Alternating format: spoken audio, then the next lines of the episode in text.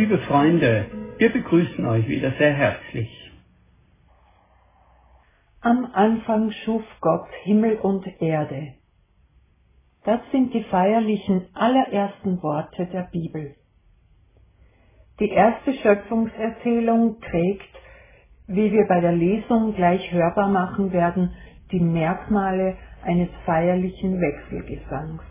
Das spricht für einen liturgischen Rahmen, in dem man diesen Text im Wechsel zwischen Priestern und Teilnehmern rezitiert. Einige wiederkehrende Sätze bilden einen Refrain, zum Beispiel und es geschah so, und Gott sah, dass es gut war, da war aus Abend und Morgen der erste Tag, der zweite, der dritte und so weiter. Das ergibt das typische und einprägsame Sieben-Tage-Schema. Vielleicht hatte der erste Schöpfungsbericht immer seinen Platz bei Festen, an denen man Gottes Schöpfung und die Einsetzung des Sabbats feierte. Doch jetzt hören wir die erste Schöpfungserzählung als Ganzes.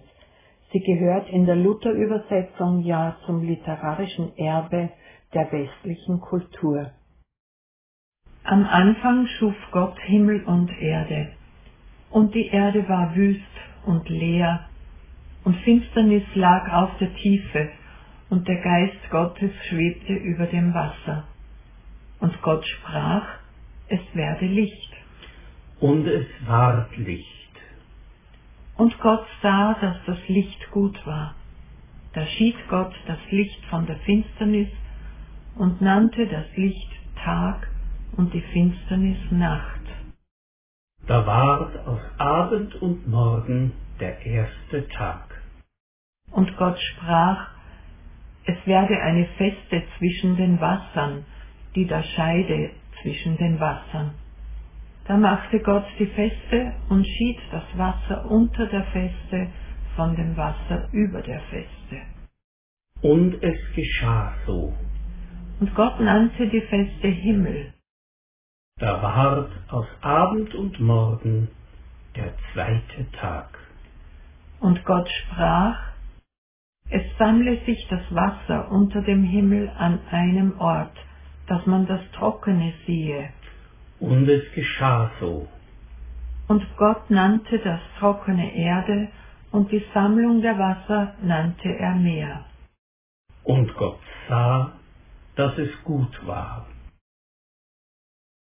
Nun wird die Entstehung von Gras und Kraut berichtet und von fruchttragenden Bäumen aller Art. Das bringt den dritten Tag zum Abschluss. Am vierten Tag werden die Lichter am Himmel erschaffen, Sonne, Mond und die Sterne. Sie bestimmen Tag und Nacht. Am fünften Tag werden die Tiere im Wasser und die Vögel des Himmels ins Dasein berufen. Vom sechsten Tag weiß die Schöpfungsliturgie viel zu berichten. Zuerst kommen die Landtiere, Vieh, Gewürm, und die Tiere des Feldes. Bei der Erschaffung des Menschen setzen wir mit der Lesung im Originalwortlaut wieder ein. Und Gott sprach, lasset uns Menschen machen, ein Bild, das uns gleich sei, die da herrschen über die Fische im Meer und über die Vögel unter dem Himmel und über das Vieh und über die ganze Erde und über alles Gewürm, das auf Erden kriecht. Und Gott schuf den Menschen zu seinem Bilde, zum Bilde Gottes schuf er ihn und schuf sie als Mann und Frau. Und Gott segnete sie und sprach zu ihnen, Seid fruchtbar und mehret euch und füllet die Erde und machet sie euch untertan und herrschet über die Fische im Meer und über die Vögel unter dem Himmel und über alles Getier, das auf Erden kriecht. Und Gott sprach, Sehet, da habe ich euch gegeben alle Pflanzen, die Samen bringen, auf der ganzen Erde, und alle Bäume mit Früchten, die Samen bringen, zu eurer Speise. Aber allen Tieren auf Erden und allen Vögeln unter dem Himmel und allem Gewürm, das auf Erden lebt, habe ich alles grüne Kraut zur Nahrung gegeben. Und es geschah so. Und Gott sah an alles, was er gemacht hatte, und siehe, es war sehr gut. Da ward aus Abend und Morgen der sechste Tag. Am siebten Tag vollendete Gott seine Schöpfungswerke und machte ihn zum Ruhetag. Wir hören noch die abschließenden Worte der ersten Schöpfungserzählung. Und Gott segnete den siebenten Tag und heiligte ihn, weil er an ihm ruhte von allen seinen Werken, die Gott geschaffen und gemacht hatte. Dies ist die Geschichte von Himmel und Erde, da sie geschaffen wurden.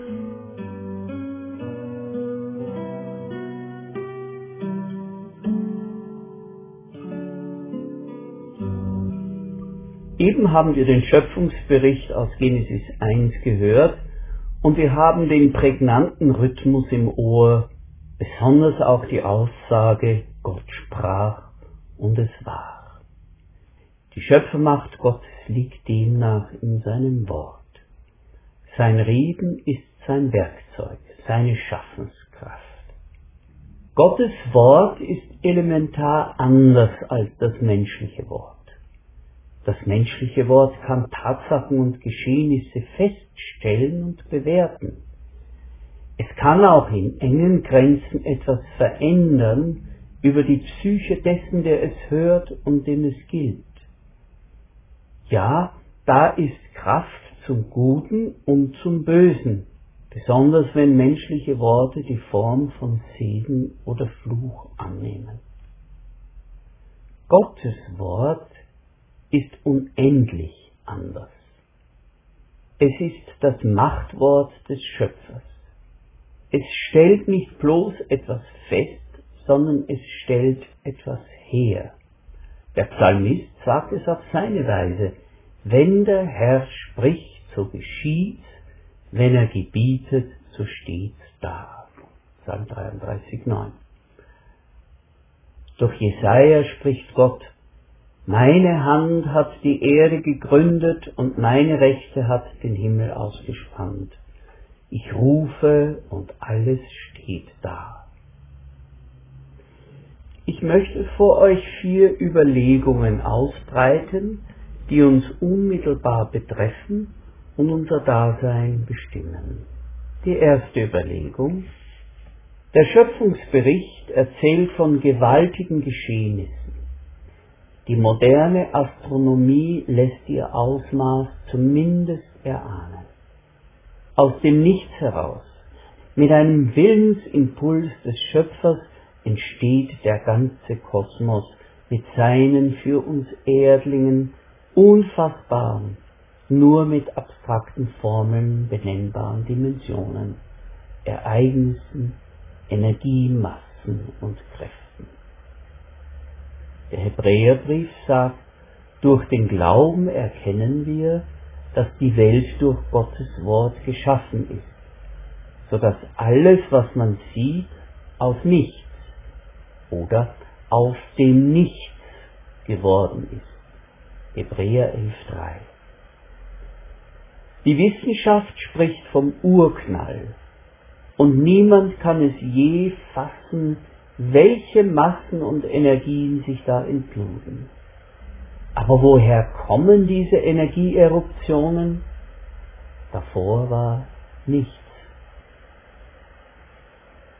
Gott hat völlig souveräne Macht über alle denkbaren Ereignisse, Entwicklungen und Katastrophen, die diesen Planeten, die Menschheit, mich und die, die mir lieb sind, treffen können. Heute stehen wir Auge in Auge mit Bedrohungen, die den Bestand der Erde in Frage stellen und Existenzängste auslösen können, und werden, die wir mit unseren Kräften nicht bewältigen können.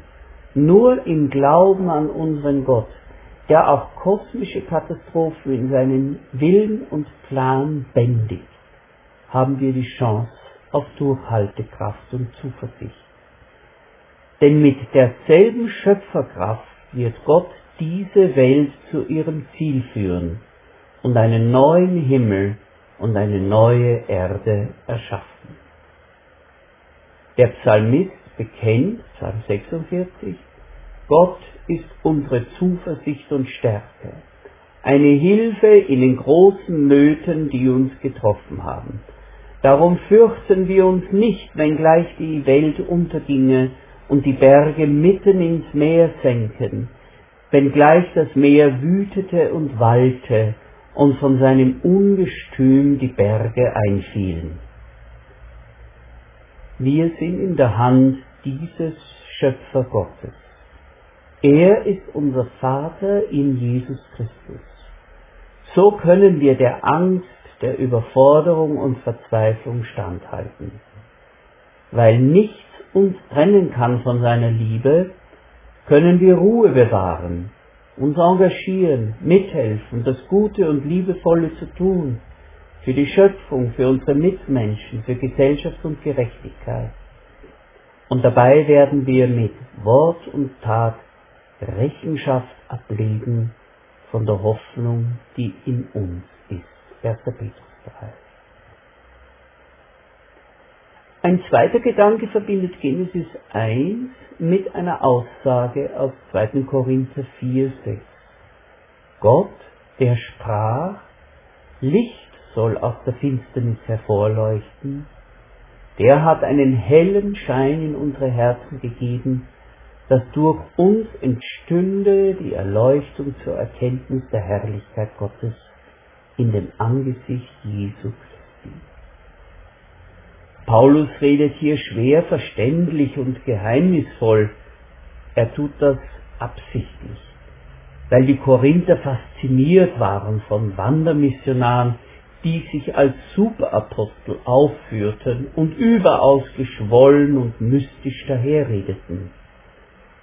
Doch in der ungewohnt geheimniskrämerischen Ausdrucksweise des Apostels steckt diese wichtige Aussage wenn uns wie ein Blitz aus heiterem Himmel einleuchtet, wer Christus ist, wer er für uns ist, wenn uns dieses Licht aufgeht und der Glaube geboren wird, dann ist das ein Schöpfungsakt aus dem Nichts, wie die Erschaffung des Lichtes in Genesis 1. Dass Menschen zum Glauben kommen, setzt keine hochsensible religiöse Veranlagung voraus, keine unermüdlich spirituelle Suche oder andere fromme Intensität. Es kann jeden treffen, auch solche, bei denen nichts da ist. Das soll uns ruhig und hoffnungsvoll machen für Menschen, bei denen in Bezug auf den Glauben totale Funkstille herrscht. Wie desinteressiert, religiös unbegabt, spöttisch oder feindselig sie auch dem Glauben gegenüberstehen, Gottes Geist kann das Schöpfungswort in ihr Herz sprechen und den Glauben ins Leben rufen. Ein dritter Gedanke. Jesus hat Männern und Frauen, die völlig aus dem Raster der damaligen Glaubensbewertung gefallen sind, Menschen, deren Schuld und Scheitern zu einem öffentlichen Stigma geworden ist, auf den Kopf zugesagt, deine Sünden sind dir vergeben. Besonders aussagekräftig ist die Geschichte, die wir in Lukas 4, 18 bis 26 finden. Da versuchen Männer, einen Gelähmten zu Jesus zu bringen, der in einem Haus lehrte. Der einzige Raum des Hauses samt dem kleinen, ummauerten Vorhof bis hinaus auf die Gasse war alles gerammelt voll.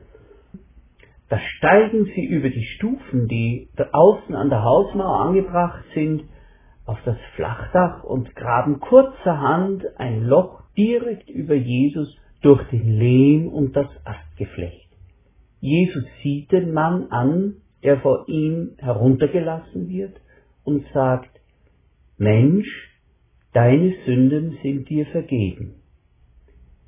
Die offiziellen Religionsrepräsentanten, die routinemäßig misstrauisch alles verfolgen und prüfen, reagieren auf eine Weise, für die wir Verständnis haben.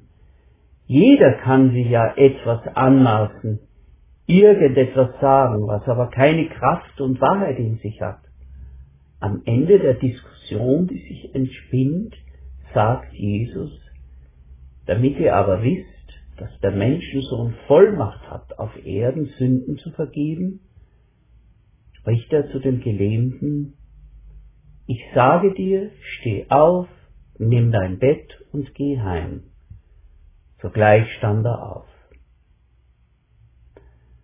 Natürlich geht es nicht darum, was leichter oder schwerer ist, zu heilen oder Sünden zu vergeben. Es geht Jesus darum zu zeigen, dass in dem Wort deine Sünden sind dir vergeben, genau dieselbe Macht steckt wie in dem Wort, steh auf, nimm dein Bett und geh heim. Wenn Gott uns im Evangelium zusichert, deine Sünden sind dir vergeben, es ist alles bereinigt und in Frieden, dann können wir felsenfest darauf bauen. Jesus stellt nicht fest, dass wir brav genug waren, dass uns die Sünden vergeben werden. Nein, er bringt diese befreiende Wahrheit zur Welt, dass wir mit Gott versöhnt und mit ewiger Hoffnung leben können. Und nun ist es da. Und der Schöpfungsbericht würde sagen, und es geschah so. Wir sind Gottes Kinder. Und damit kommen wir zum vierten und abschließenden Gedanken. Seht, welche Liebe hat uns der Vater erwiesen, dass wir Gottes Kinder heißen sollen, und wir sind es auch. Wenn Gott uns seine Kinder nennt, dann belohnt er damit nicht unser bisheriges Wohlverhalten, sondern indem Gott uns seine Kinder nennt, macht er uns dazu. Ohne Vorbedingung und ohne Nachforderung. Wir sind Gottes Töchter und Söhne, seine Kinder. Wie ein Stempel, der das unwiderruflich beglaubigt, folgt der Nachsatz und wir sind es auch. Nur auf der Grundlage des Gotteswortes, das aus dem Nichts das herstellt, was es ausspricht, können wir Gewissheit über unser Heil haben. Jeder Blick in den Spiegel spricht dagegen. Wir sind bedrückt und entmutigt, wenn wir ehrlich mit uns sind und fühlen uns wie Glaubensversager, die definitiv nie ein Bankguthaben bei Gott ansparen werden können. Wenn das Herz uns verurteilt, Gott ist größer als unser Herz. Gott hat ein Machtwort gesprochen. Und dieses Machtwort Gottes ist Fleisch geworden und hat mitten unter uns gewohnt. Sein Name ist Jesus. Unser Glaube und unser Heil sind auf die Schöpferkraft Gottes gebaut, der schon unbeirrt für uns war, als wir noch gegen ihn waren.